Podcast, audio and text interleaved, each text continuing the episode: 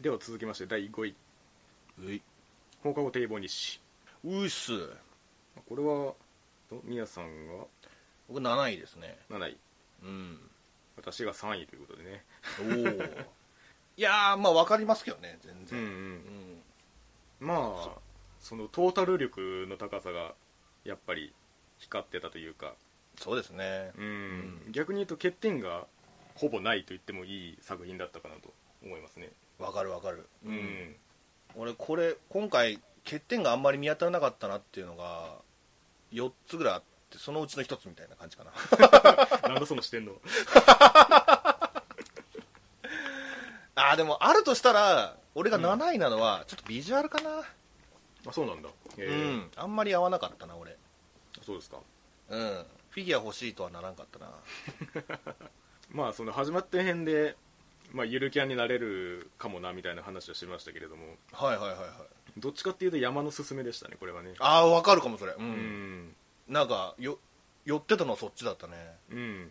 なんかその実際のリアルの挟み込み方がそっちだったなっていう気もしてて。そうそうそう。その知識系というかうん。鶴見さんもおっしゃってましたけどそのやっぱりリアルとの 接点が多いっていうかね、うん。そこもちゃんとやっていくんだみたいなところは踏まえてたかなって思いますね。あと背景かな。なんか本当に写真をなぞったような描き方うんうん。してたからうん。すごい印象的だったのがどっかお出かけする時かな。うん。電車が来る時間をすごいかけてやったんで、電車が来ました。で鏡にちゃんと来たところも映ってんねんかそのうんうん。ちっちゃいミラーに。うんあそんなとこまで細かくやるっていうぐらいの印象的なシーンだったんだけど。うんうんうんうん。だから結構それの連続で本当に細かいところがしっかり描かれてるっていうのに尽きるというか、そうですね。うん、だからまあその堤防っていうまあ割とフィールドが固定されがちなその話の連続になるところを結構その釣りの多様性みたいな感じでちゃんと見せてくれてたんで。いやーなんか本当ね12は全部違うもんつってたもんな、そうそうそう。ちゃんとね狙うものに対してこうアプローチも変わっていくよみたいなことも丁寧にやってたし。せやね。うん。これ良かったですよかなり。佐賀行っちゃったけど。まああとは普通にそのその中でもちゃんとそのキャラクター同士のその掛け合いというか、うんうんうん、うん。ちゃんとそのひ ひなのノリで見せてくれてたなっていうところもあるし。わかるわかる、うん、俺それで言うと本当3話の孫誓いが印象的で。うんうん。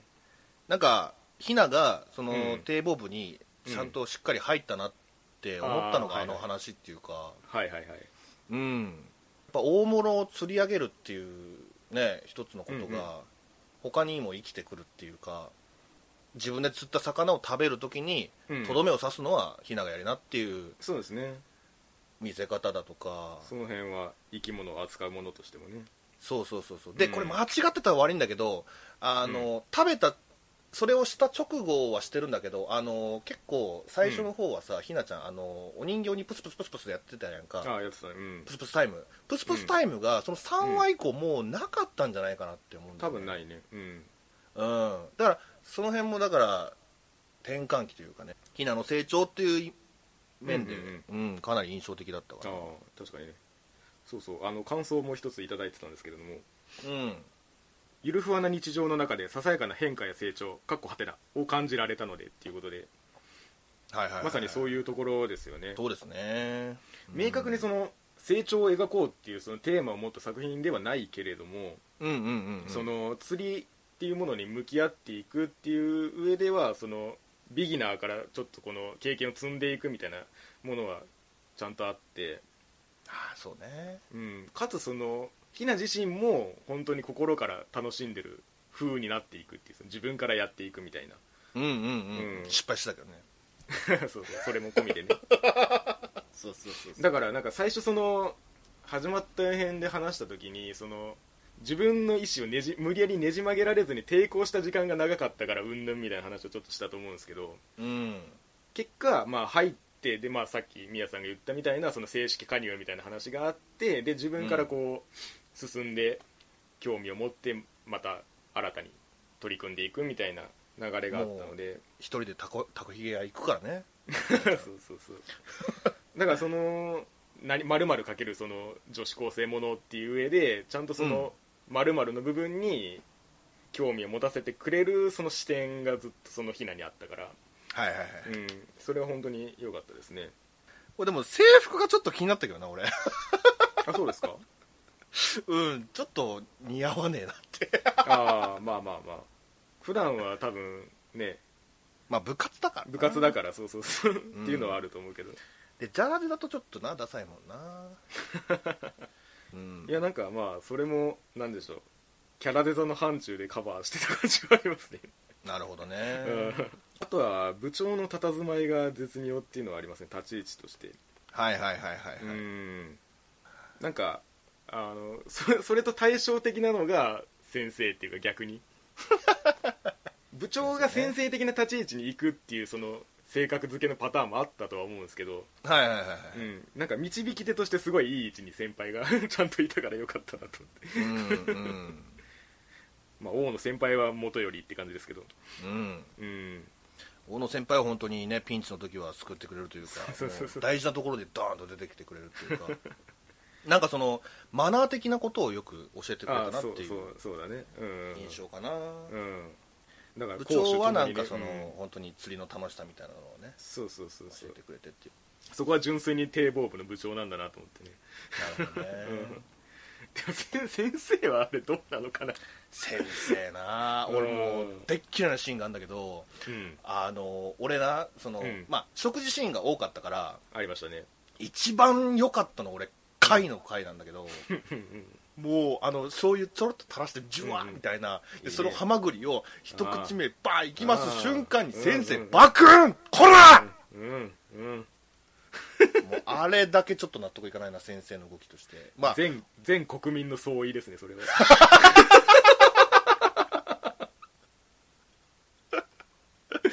そこひなのもぐもぐは見たかったのにこっちはさ、うんうんうんうんうんいやマジであの食べ物の恨みは恐ろしいかんなってそう。でも そこがそこううん。こうやって怒りに変わるのはそれまでの食事シーンが良かったからっていうのはあるんだよねそうなんですよね。それが一番今回の目玉だぞっていうこう期待値を上げていく食べ方だったので。そうそうそうそう。そこなんだよ。食事シーンも含めて料理もしたしでその魚のピチピチ、あそこまでピチピチさせるアニメこれしかないんじゃないかっていうぐらい まあまあまあ。釣りアニメ他に知らねえから分かんない そうだ。ねなんかリールの動きとかもさ細かかったしその糸の結び方の説明とかもすごく丁寧だったし。いやなんなら分かりやすいですね。あれで始められるぐらいの分かりやすさはありましたね。ううん。ん無駄がないというかね。まあ何も言ったように本当に欠点がない。うん。うん。いいアニいいアニメだよいいアニメですね。これは本当にあの誰にでも勧められるうん。いいアニメではないでしょうか。そうそうそうそう。う、ん。でしたかね。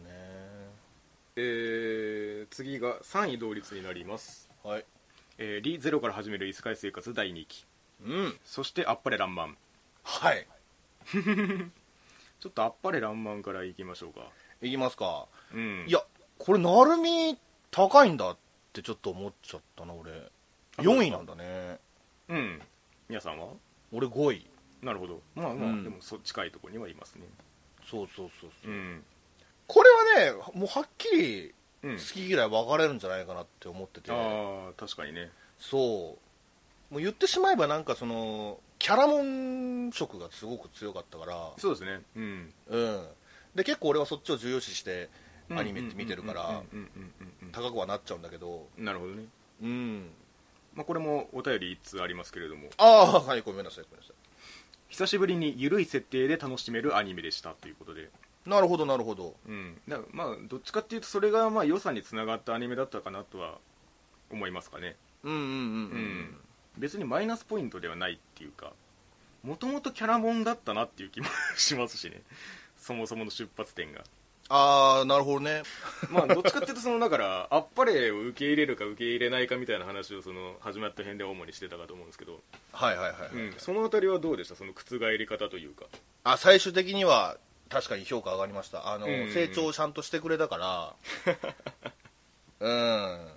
あっぱれのしてることってなんか人に対してそのググレカスって言ってるようなもんやんか。なんか合理的なっていうかさ。うんうん。合理的こそがあの一番だみたいなうん。そういうコミュニケーションの仕方だったからでもうん。それが最終的に小雨のなんかねあれ存在によって変わっていくっていううん。気持ちよさがあってうん。うん。それが涙に変わってたしうん。ちゃんとその生まれ変わったじゃないけど 殻から抜け出したっていうかさ。そうだね。うん。うん。そこが良かったね。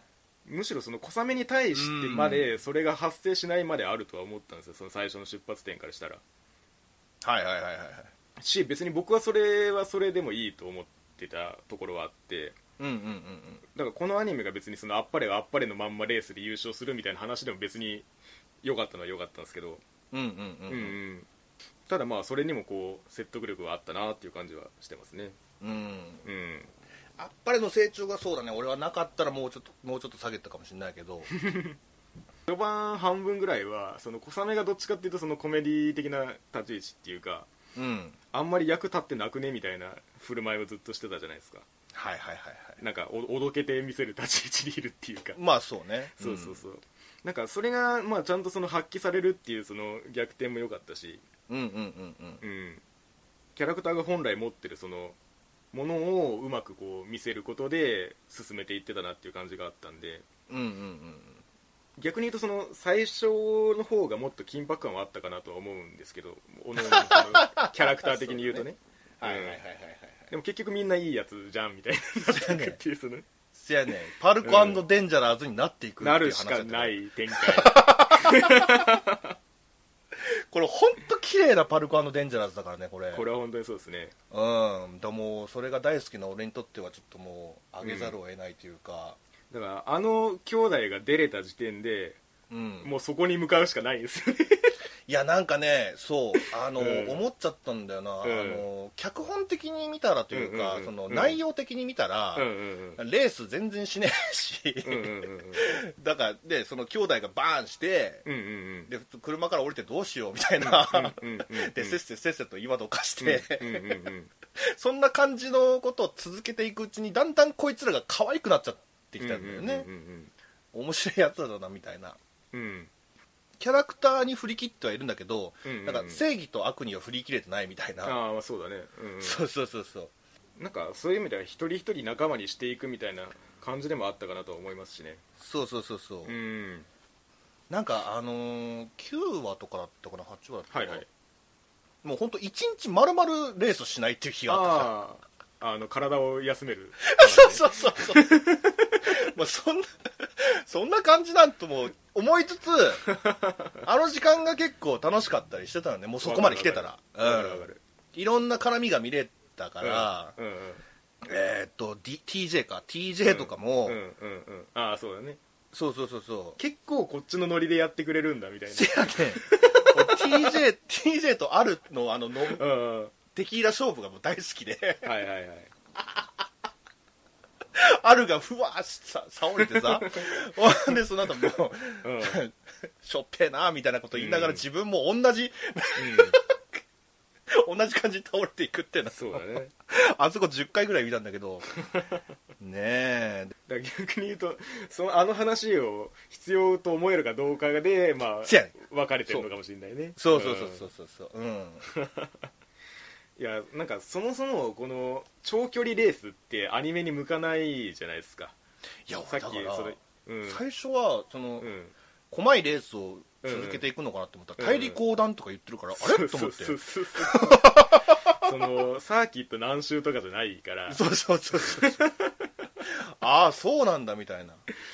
それはもうなんかレース以外で決着をつけなくちゃいけないなとは思ったんですね。その間の展開としてはなるほどね。うん。だって途中途中でなんかどんだけ差があってもまだ巻き返せることはあるみたいなそのそう決勝ポイントにたどり着きしないでみたいな。そのスパンでやられたらみたいな。途中何があろうともじゃん8時間止まってなきゃいけないみたいな。そうそうそうそうそう でなんかもうぶち壊すやつがどゾロゾロゾロゾロ出てきてさ。まともに行くわけねえじゃんっていうその。全然レースになってないんだよね。で そもうそうそうでもやっぱりそのキャラクターがいいから、なんかそれも許せちゃうっていうか、そうですね。だからさ、最後のあの締めだけきっちりやったのは正しいんですよね。ああそうそうね、ギル様をこう倒してね。倒して。うん。あんなもう津田健さんがやると全部怪しくなっちゃうんだけど。いや本当にそうね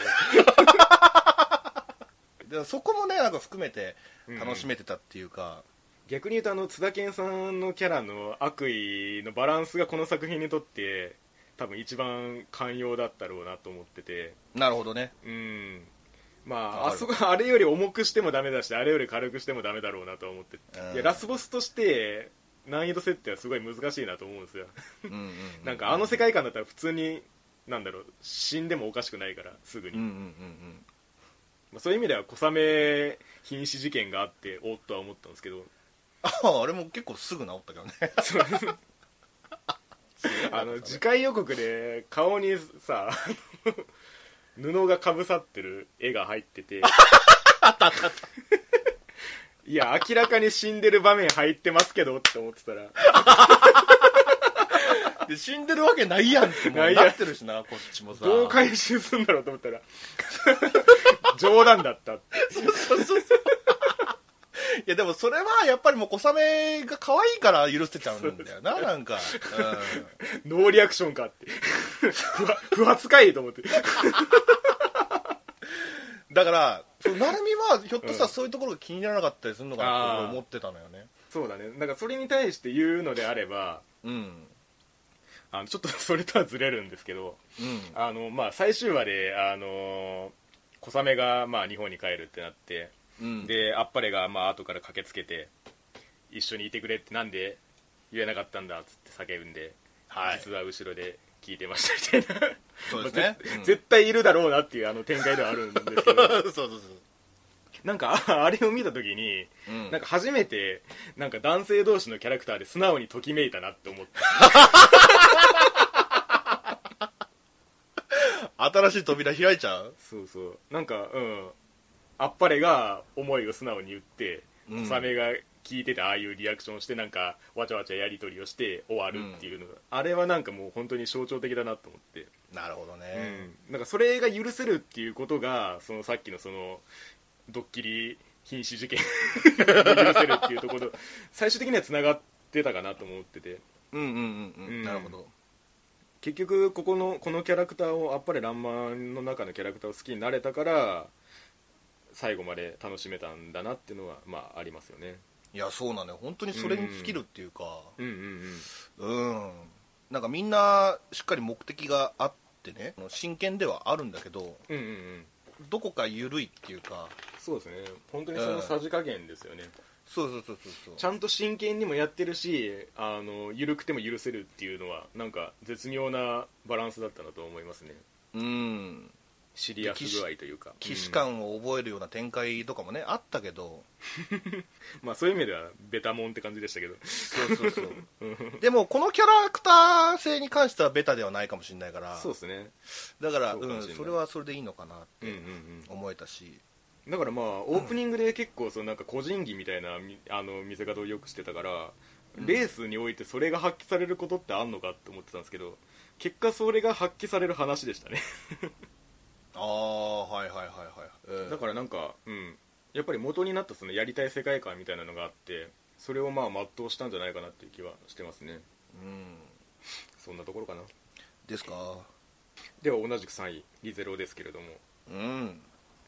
いやーこれも、まあ、次があるから許せてるとこあるけど。いやそうだね。ものすごい中途半端よね っていうかその今回やったことって全部種まきだからさ。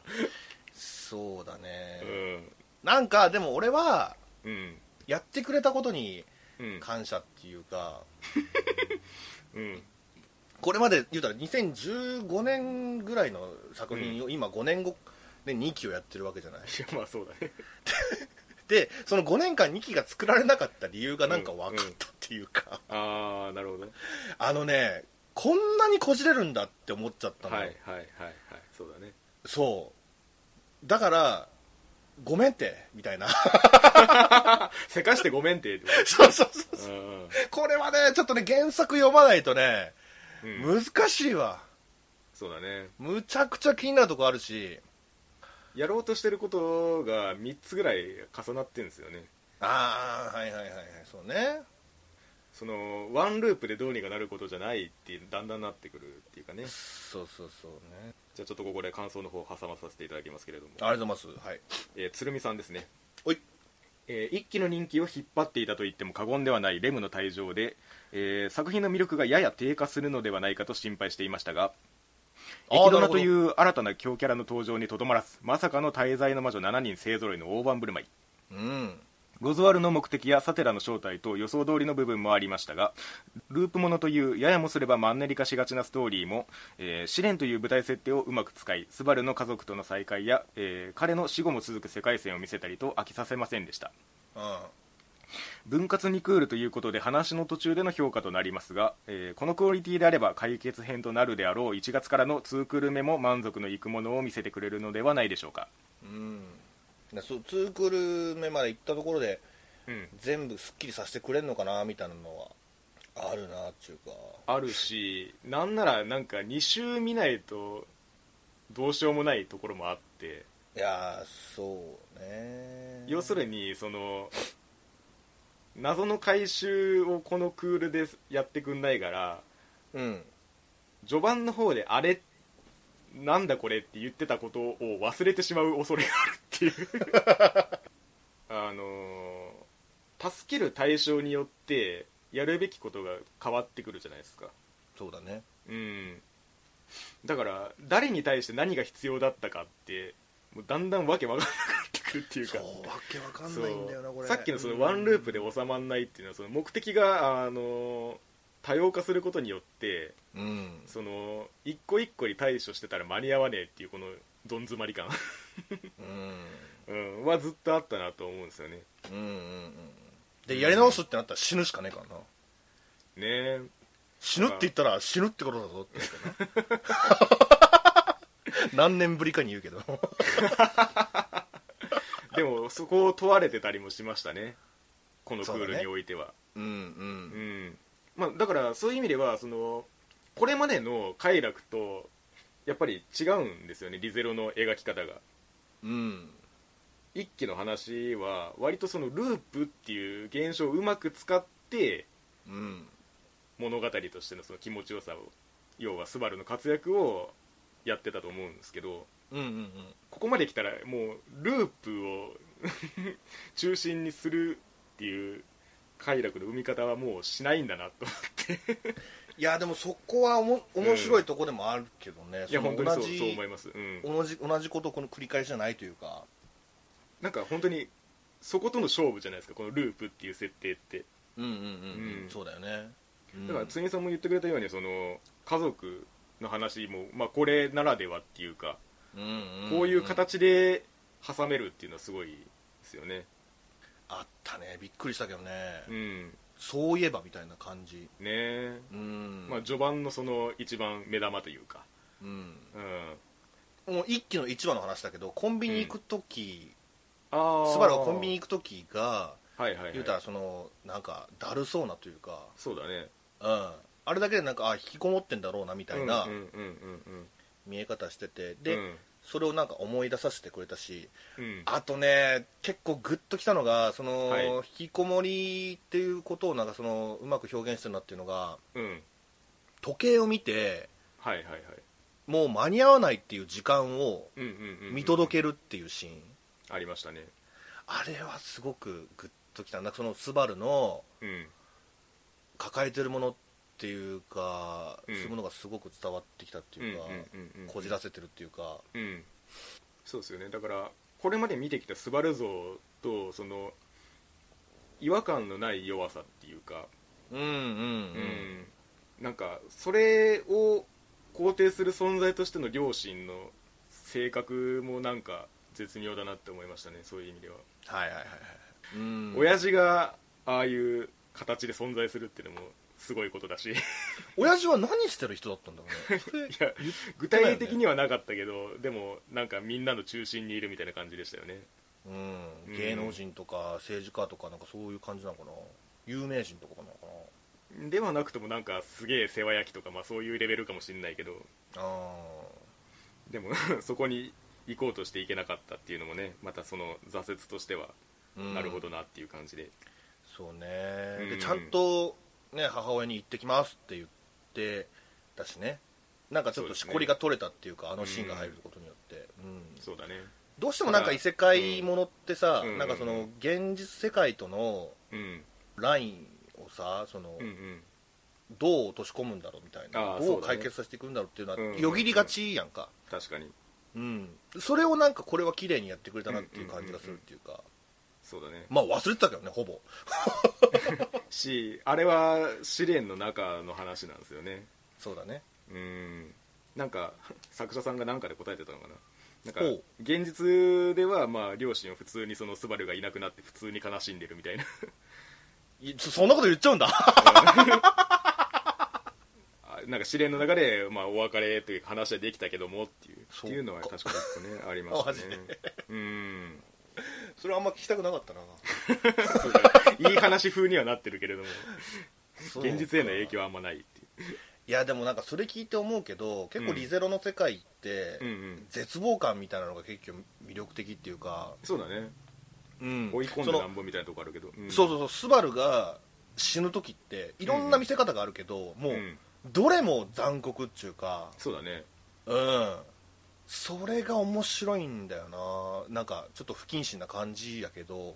確かにだからその死後のその世界線を見せるっていうのでそれをもう一回思い出したところはありましたよね、うん、うん。うん。ああそうだこの時に死んでてでそれもなんかなかったことになってない世界線あんだみたいなのを思いそう出したそうそうそうっていかそうそうそううんだんだん戻っていってたじゃないですかあの昔のその死死んだ瞬間にうんうんうん、うん特にあのねウサギに食べられちゃうところとかは大ウサギか大ウサギうん。大きいじゃなくて多いっていう。そうそうそう。あのシーンとかはね結構うん本当にそれこそリゼロの絶望的な部分をそ象徴してるっていうか。確かにねなんかそのじわじわって感じがね、うーん。即死じゃないやつもねあるよみたいな。そうそうそうそうそうそう。なんかね。確かにまあこのクールは駅ドナがまあ中心ではあったかなと思うんですけど、そうまあ本当鶴見さんの言う通りで、うん。俺まあ言ったやんレムがいなくなってほしいなみたいなこと もうもうえレムはもうええわみたいなことあを言ってたけどはいはい。それがちゃんと叶ってくれたっていうかああそうだね。いるじゃんいるじゃんみたいな。うん。うん。本当キャラクターこれもキャラクター魅力的だからうんね、うん。えーキドナが本当にこのクールを引っ張ってくれたなっていうぐらいの。本当にそうですね、象徴してるよね。うん、しかもそのひっくり返すまでに結構引っ張ったっていうかうん、警戒心をいこちらの警戒心を一回解いてくれるじゃないですか。はいはいはいはい。序盤でさ初対面で出てきた時はこっちも警戒心バレバレで見てるんですけどうん。なかなかひっくり返してこねえなと思いながらどっかで駅ドナを求めてるところがあるみたいな気がつけば。そうなんだようね、ん。そこなんだよな、うんそのでまあ、うん。さっきも言ったようにそのじわじわだよね、それもね。そうですね。うん。やっぱりそのリゼロっていうこれまでやってきたことを踏まえて言うんであればその、ん。死に戻りを言えたっていうのがでかいですよね。そう。そう。そうなのよ。レムでさええエミリアタにさえ言ってないからねこれはね。言ってないから。うん。うん。でイキドラっていう存在が本当にうん。スバルにとって、うん。もう本当にあの女神というか 魔女だけど頼りがいのあるっていうか、うん。また一人増えたなっていうか。そうですね。うん。だからそういうあの紐解き方も上手なんだよね。あ、うん。そういえばまだ理解者いなかったなだとか。いやそうそうそうそうそうそうう。ん。初めて言えたらああなるよなっていう感じっていうそかね。う。バーッと解放されるじゃないけどさ。うん。まあ言うたら呪いみたいなのかけてる人も分かったし、まあ、その大きなところで、あのーいろんなことは分かってはいるんだけどうん。うんなんかねその細かいところがちょっと分かんないみたいな。あとなんかその煙に巻くような言い方をいっぱいするからキャラクターが、うんうんうんうん、うん、魔女連中もそうですけど。魔女連中は何を言ってたんだあれ。なんかそのスバルが死に戻り選ぼうとすることをすげえ否定しして否定してくるじゃないですか。はいはいはいはい。いやいや本当におめえらのせいだろうと思いながら。知らんそれ以外の事情は知らん知らんと思いながら。うんそうだね、うん、いや本当知らんがななんだよな、うん。マジで。結構会話の節々に「いや知らんがな。いや知らんがな」みたいな、うん。ロズワールが黒丸下った的なこともね、うん。そうだしだからロズワールもなんか超越的な視点で語ってくるから、いやそれ知らねえんだよなみたいな。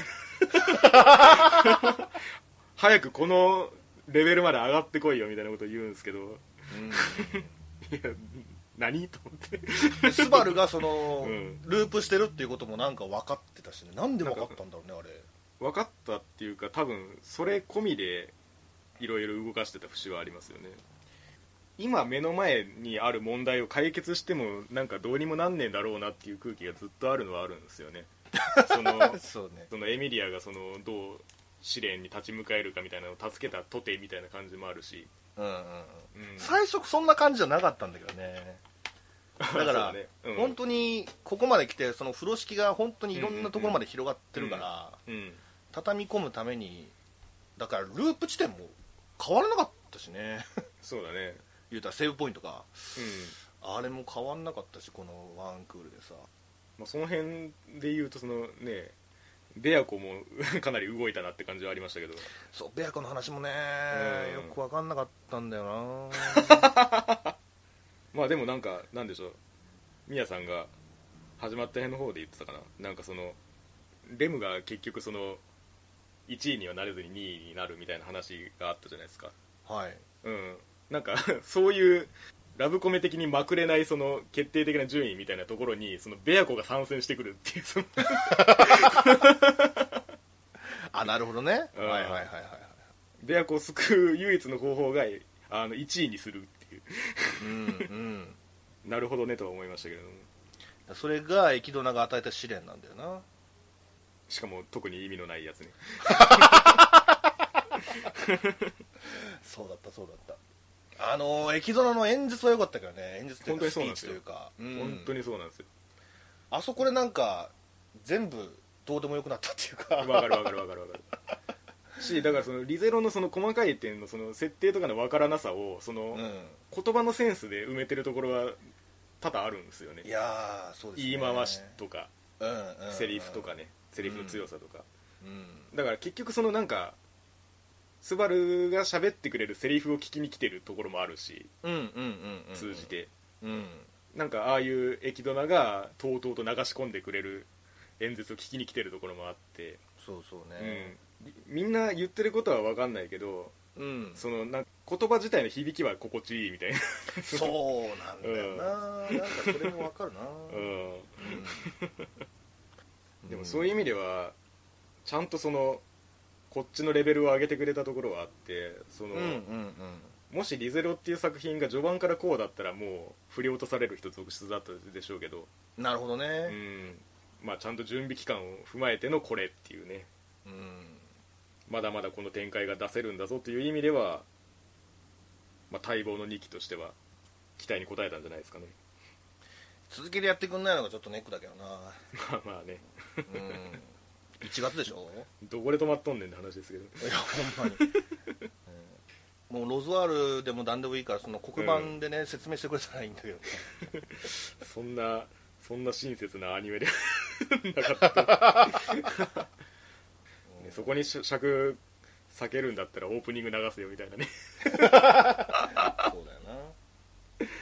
さてでは1位が同率2作品になります。はいやはり俺の青春ラブコメは間違っているガンうん。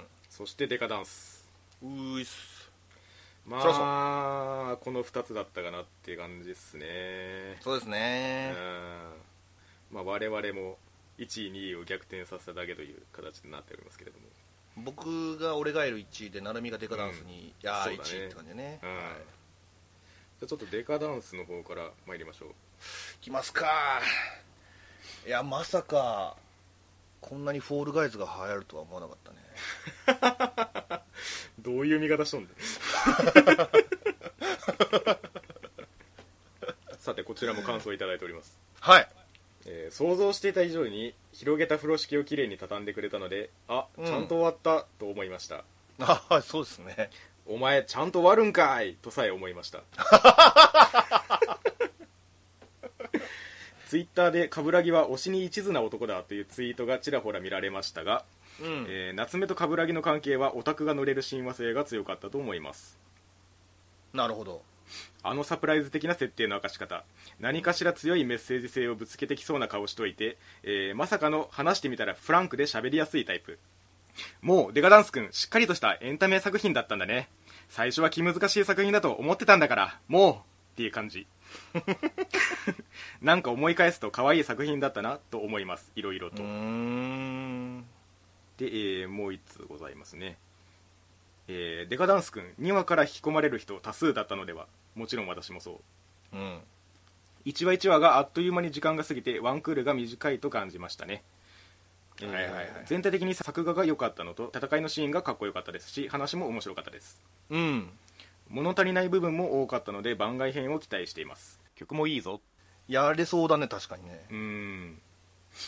曲もねなんかその最後ら辺のオープニングとエンディングの挟み方がすごいジャストでしたね。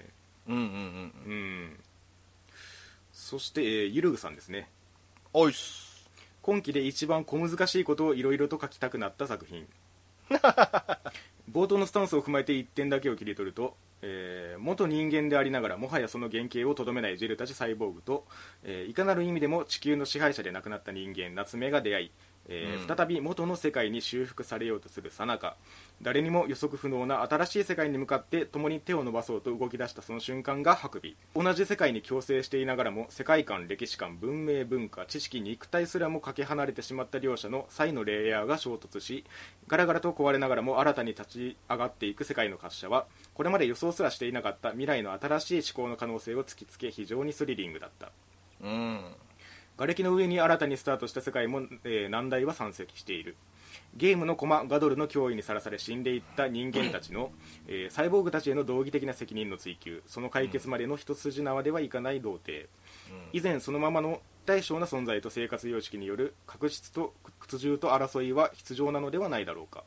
一つの世界の終わりから新たに開かれた残骸たちの再生の世界をぜひ見てみたい。ということで確かになんかなんだろうテーマみたいなことを話した時に今季唯一と言っていいほどだったかもなと思わなくはないですね。うん。メッセージ性がね、そうね。うん。だからまあそれ以前の話として一度このデカダンスさんにはあの始まった予編でのあの 表現をちょっと謝らないといけないんですけれども。そうだったね。まあだからここからめちゃめちゃうまくやればと言いましたけれどもまあうまくやったなっていう感じですね。うん。俺なんか一個勘違いしてたんだけどはいはい。あのー夏目たちの世界はもううん。仮想の世界だと思ってたのよね。ああはは。うん。いやもう普通に地続きな世界だったんだなっていうか。そうですね。うんまあうんそこもなんていうかその仮想の捉え方次第ですけど、ああまあそうか。うん。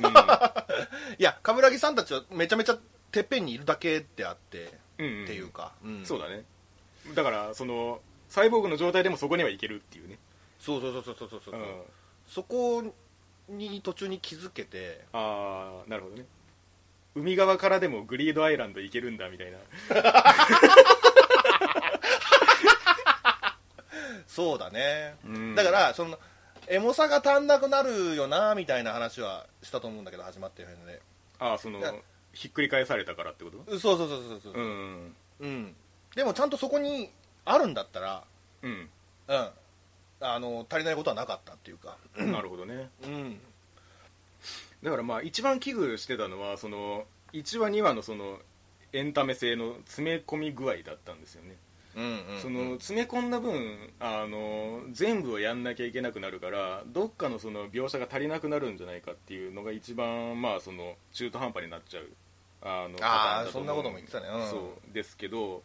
なんかそのひっくり返した上でそのちゃんとそのまあゆるぐさんが まあレイヤーっていう言葉使ってくれてますけどその、うん。ちゃんとそれぞれの階層をちゃんと分けたまま描写しつし続けてくれたんでうん。なんかそれを維持して走り切っただけでまあ万々歳なんじゃないかなっていう気はしてますね。うーん。うん。着地しただけですげえみたいなところはちょっとある。ああわかるかも、うん。ちゃんと終わってんじゃんってまさにそうだよね。うん。うん、さっきその仮想世界的なひっくり返し方がそうじゃなかったみたいな話ありましたけどうん。それもなんかそれぞれの立場をないがしろにしないっていうことだったから受け入れられたみたいなところあるじゃないですか。はい。うん。だからなんかもともとその我々を外側の視点に置きたかったんだろうなっていうかうん。普通のアニメだったらその夏目の視点と同調させると思うんですよ我々を。うんうんうんうん。で9話あたりであのガドルたちがそのこっちで施設で作られてたそういうシステムでしたよっていうのが明かされてなんじゃそりゃって驚きを一緒に迎えるっていう。じゃあ最最初成海が言ってたことだよね。もううん。見せちゃうんだみたいなこと言ってたもんね。そうそうそうそうそう。うだからそれをなんで最初に見せたかっつったら、まあ、サイボーグ側の話もやるからっていう。そんのそうだね。その上で夏目たちもちゃんとやったっていうのがまあすげえなってとこですよねうん。うん。あとはだからそうだね。の着地のうまさで言うとデカダンスのあの要塞？うん。要塞がまあそのボス出現に対してそのエネルギーチャージして必殺技ぶっ放すじゃないですか。うん。で中盤であの冠城が負けイベントのボス倒しちゃったからラスボス出てきましたみたいな展開になったじゃないですか。うんであそこでまあデカダンスが動き出して、まあ、必殺技ぶっ放すみたいな展開になるんですけどうん。あの時点では結局そのゲームのイベントの収束のさせ方として必殺技打ってるっていうんであんまテンション乗っからないんですよね。はあはあはあうん。どうせその決まり事の中のイレギュラーじゃんっていう。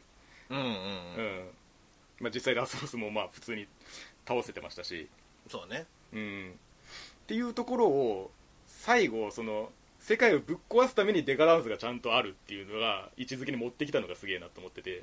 うーんここはゲームの中だよっていうひっくり返し方をした後にもう一回意味を持たせる持たせてちゃんとその活躍の迫力にラストに持ってきたっていうのはこの「デカダンス」っていうタイトルを冠してるだけあるなと。は思いましたね。ああそうねやっぱり1話2話見た時にそのそれやりたいだけなんじゃねえのって思ったんですねやっぱり。でっかいものをすげえ迫力でぶっ放したいだけなんじゃねえかって思ってましたけど、うんうんうん、結果ちゃんとそれも機能してたなっていうのが面白かったですね。うん。うん印象的なシーンとしては冠城が夏目にこだわるところかな。うんうんうん。自分はそのプレイヤーとしてそっちに行ってるかもしれないけどそのうん。夏目っていうそのバグのせいでうんうん。自分もバグっちゃうっていうかうんうん。なんか世界のうん。進化の過程の突然変異的な位置づけを2人はしてるんじゃないかっていうかうん。うんこの2人によってこれから世界はもっと良くなっていくよっていう感覚が結構気持ちよかったっていうかね、うんなるほどね。うん。まあなんかシステムもわざとその バグもあるからこそそのイレギュラーと相まってその結果につながっていくんだみたいなこと言ってましたけど。うんそうそうそうそうそう結構その種族間の違いみたいなことは往々にして最近取り上げられがちですけどテーマとして。決定的に違うっていう、うん、ことをまあちゃんと示した上でっていうのはでかいかもしれないですね、そのうん要はその夏目と冠城っていう全然違う存在の関係を通してもね。うんうんうん。だからなんかなんていうかなあのー夏目に引っ張られていく感じがこっちもちゃんと分かるのが良かったですよね。その冠城視点として。そうだね。うん。なんか PA ヒロインのフロントマンボイスっぽいなと思ったんですよねこの楠木と森さんは、はいはいはいはうん、桜クエストっぽいなっていうか、いなるほどね。うん、なんかこう窮地を周りをと集まっていくみたいな。あそうそう。周りを巻き込んでなんかその誰も成し得なかったことをやろうとしていくみたいな感じっていうか。そうだね。紅さんもそこになんか目をつけてというか。そうそうそう。面白い女だなみたいな、実際のそのサイボーグたちを見てもそのなんかすごい特殊な受け入れ方をするっていうか、まあ、ババグだからっていうのはあるでしょうけど、うんうんうん。うん。あの辺のその垣根を越え方ってやっぱりその主人公なんですよねそうね。うん。うん。いやドナテロが良かったな。力也さんが言ってたやつ。あれビジュアルも好きだし確かに、そね、のなんかうん、ねあのトリガー感というか。ああそうそうそう。本当にそのテイストも多分に混じってるんですよね。うん。ああいうそのコミカルな絵というかフォールガイズ的な絵ってさうん。あまりにも違いすぎてはいななんじゃこりゃって思うかもしれないけどなんかうん。そこを上手にその動きでカバーしてたなっていうか。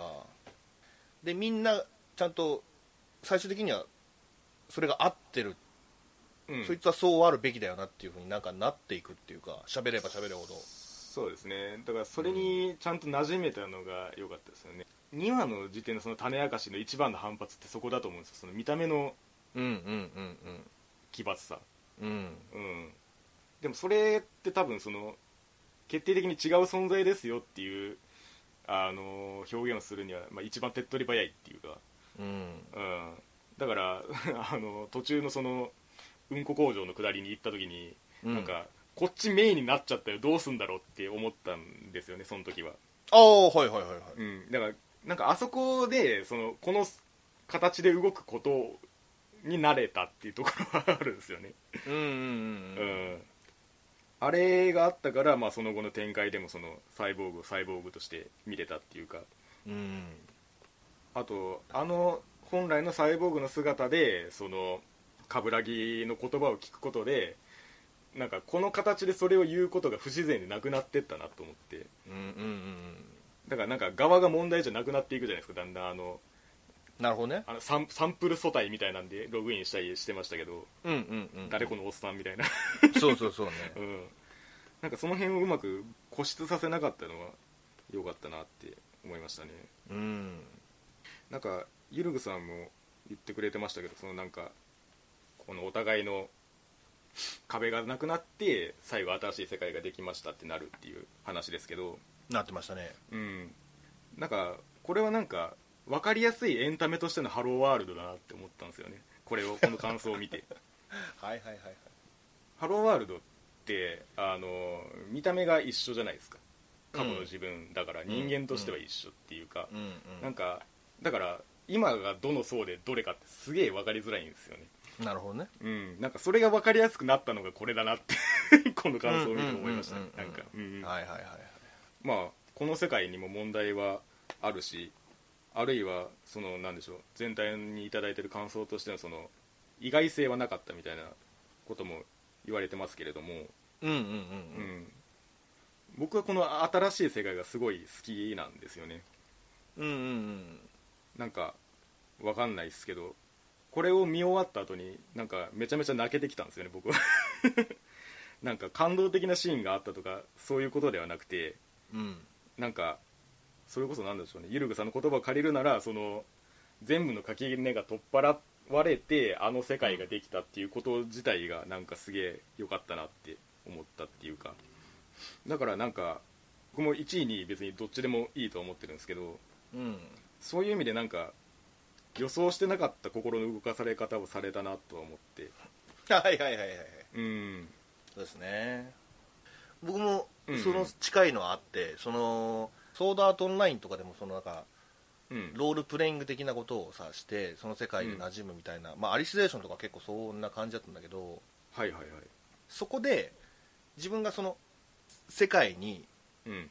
馴染むためにそのロールプレイをしてそそれが綺麗な形にまとまっていくっていう、うん。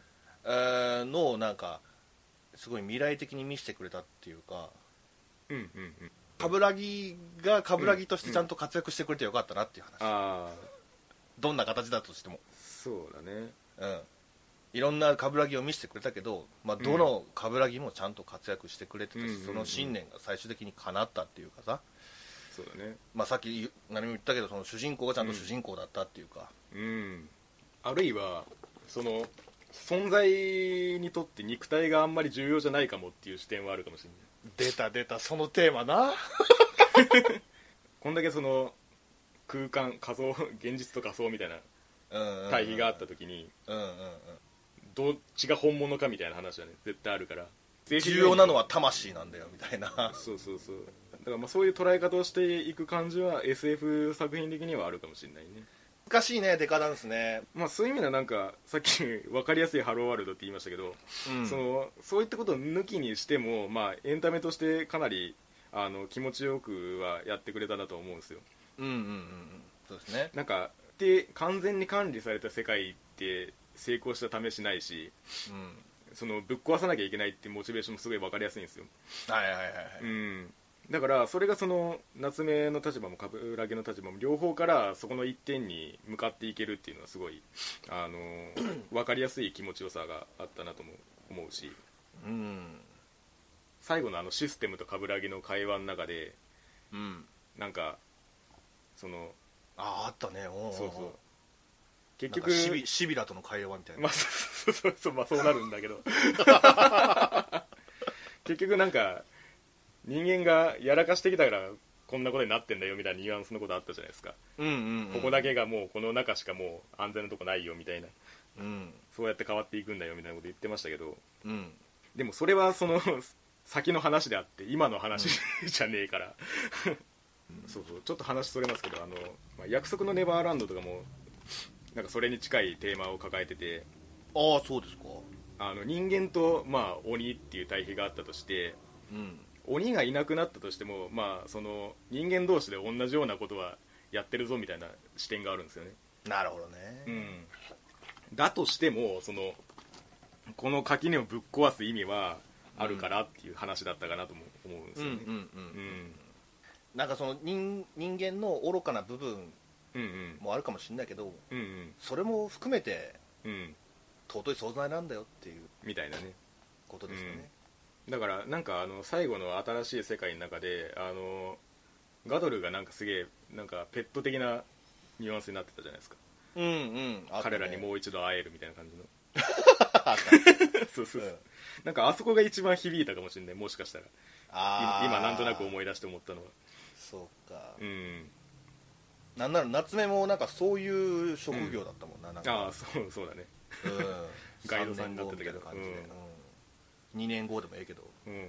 でもあれ普通に気づいてたら秒でバックアップから復元できてたと思うと時間のその 差異ができてしまう。冠城さんはすごいかわいそうだなって思うんですけど。そう思った。思ったうん思った、今、うん。今そこに気づくの？みたいな、結構時間経ってんぞみたいな、う。ん。パッと見で結構目立つファイルだったのにと。思って赤いしじゃあこれはっつって「いやこれはあの時撮ったバックアップ。あみたいわかな嘘ーんと思って。胃の一番にわか探しそうな場所みたいな。せやねんせやねん。まあいいんじゃない？そのした方が最終回的にはエモくなるから、まあそうだね。結局そこがなんか人間とサイボーグの埋められない差っていうかうん。バックアップ可能不可能みたいなところはありますよね。うんだってあのデカダンスデカダンス内の素体でそのなんか特攻みたいなのしましたけど。あドナテロ？あとなんかそうそうそう、うん。が突っ込んでってうん。やっぱりあんたボス最高だったでっつってうん。サイボーグの体で「うへーっつって 戻ってきて「なんて」っつって。ああはいはいはい。なんだおめえっつってなるっていう。あのあの感じはあるんですよねやっぱり。そのその存在はどうなっても大丈夫みたいな。うん。あそこで人間側タンカーが死んだらもうどうしようもねえけどっていう。乗り移るじゃないもう言うたら VTuber みたいなのもそういうことやんか。そうだね。ううん。ん、見た目はどうだっていいんだよみたいな、うんうんうんうんまあ、そういう部分でも刺さったりしたのかな。仮想空間でやりたいことをやってるだけかと思いきや実はそうではなかったんだよという。まあいわばこれが ダークホースなのかな今期の。どうなんだろうねこの世間的な評価というか。あんまり見なかったけどな。そうですね。でもやっぱりなんか最終的にってなると上位に来るんじゃないかな。うんうんうんうん。さ序盤で切っちゃった人はどうしようもないけど。いやーそうだね。なんか、うん。それこそゆるぐさんがすごく語ってくれたけど、うんうん。語れるっちゃ語れるんだよね。俺ちょっと難しいんだけど。それをなんか見やすくしてくれたなっていうかね、うんうん。もちろんそれはありますねビジュアル的にもそうだしその戦闘シーンとかもそうだし、そんなところでございますでしょうか。